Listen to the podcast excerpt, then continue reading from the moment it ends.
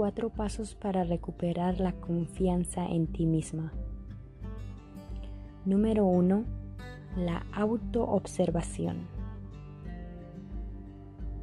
La autoobservación implica que, por ejemplo, a lo largo del día estés en una actitud de observarte constantemente.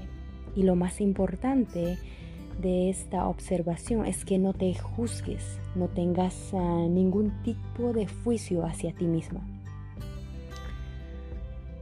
Esto significa que, que te pongas en, un, en, un, en una actitud de a lo largo de tu día observarte tus reacciones, tu forma de reaccionar ante situaciones que, que, te vienen en tu día a día.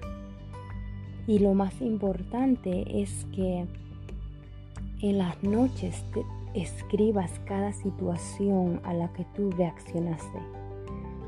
Con esto tú te vas dando cuenta cómo reaccionas ah, ante situaciones, ya sea ah, problemas o emociones ah, fuertes o momentos desagradables que de repente no te gustan o no estás de acuerdo. Tú te vas conociendo en ese momento, vas haciéndote consciente al escribir o al observarte en este caso y esto te permite pasar al segundo, al segundo paso, que sería el autoconocimiento. El segundo es el autoconocimiento y para poder decir que, que te conoces, primero tú te tienes que observarte. Entonces, ya que te conoces, ya tú puedes, puedes ver objetivamente cómo tú eres ya te conoces ah, cuáles son tus reacciones, tus intenciones, tus movimientos, tu forma de moverte, tu forma de relacionarte con los demás. Ya te vas conociendo poco a poco y siendo consciente de ti misma, de tus reacciones.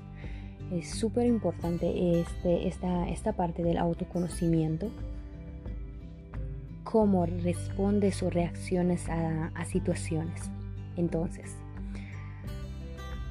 ya trabajamos el autoconocimiento, entonces ya que te conoces, puedes pasar al tercer paso, que viene a ser el auto, la autoaceptación.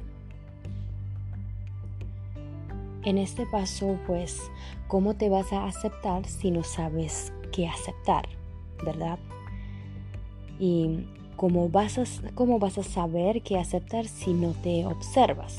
Por eso es súper importante aceptarte y observarte tus reacciones, intenciones y la forma en cómo reacciones ante situaciones.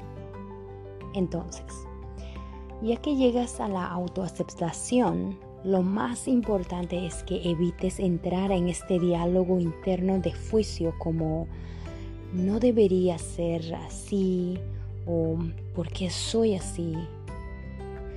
Está mal que sea así, etc.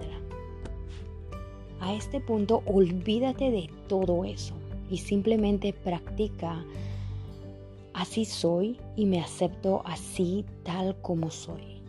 Eso es la realidad, no nos vamos a pelear contra la realidad.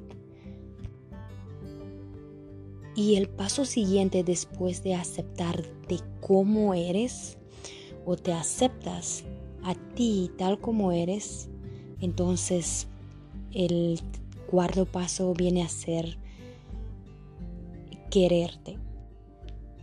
Quererte así como eres. Así como quieres a tu pareja, así como quieres a tu, a tu mamá, tus hermanos, tu papá, o a las personas que más quieres. Los aceptas así tal como son y así los quieres. Ese es ahora lo que necesitas hacer, pero contigo mismo. Quererte así como eres. No la quieras cambiar.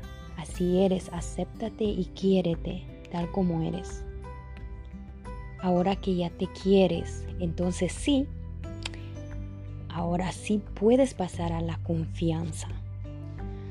Son estos los cinco pasos en los que me observo primero, luego me conozco, me acepto, me quiero, entonces confío en mí. Y para confiar en ti, lo más importante es que reconozcas de esta autoobservación todas tus fortalezas, todo lo que sí cuentas con todo lo que has podido superar en tu vida, todas las cualidades que, que te hacen única. Reconocer lo malo y lo bueno que hay en ti y aceptarlo. Reconocer tus fortalezas y tus debilidades. De eso se trata la confianza. Para recuperar o fortalecer o generar la confianza, lo único que necesitas hacer es recordar quién tú eres. Así de fácil. Recordar quién eres. Recordar cuál es tu esencia. Recuerda cuál es tu fortaleza. Recuerda qué es eso que te hace única o único. No quieras ser como los demás. Recuerda quién eres y recordando volverás a confiar en ti.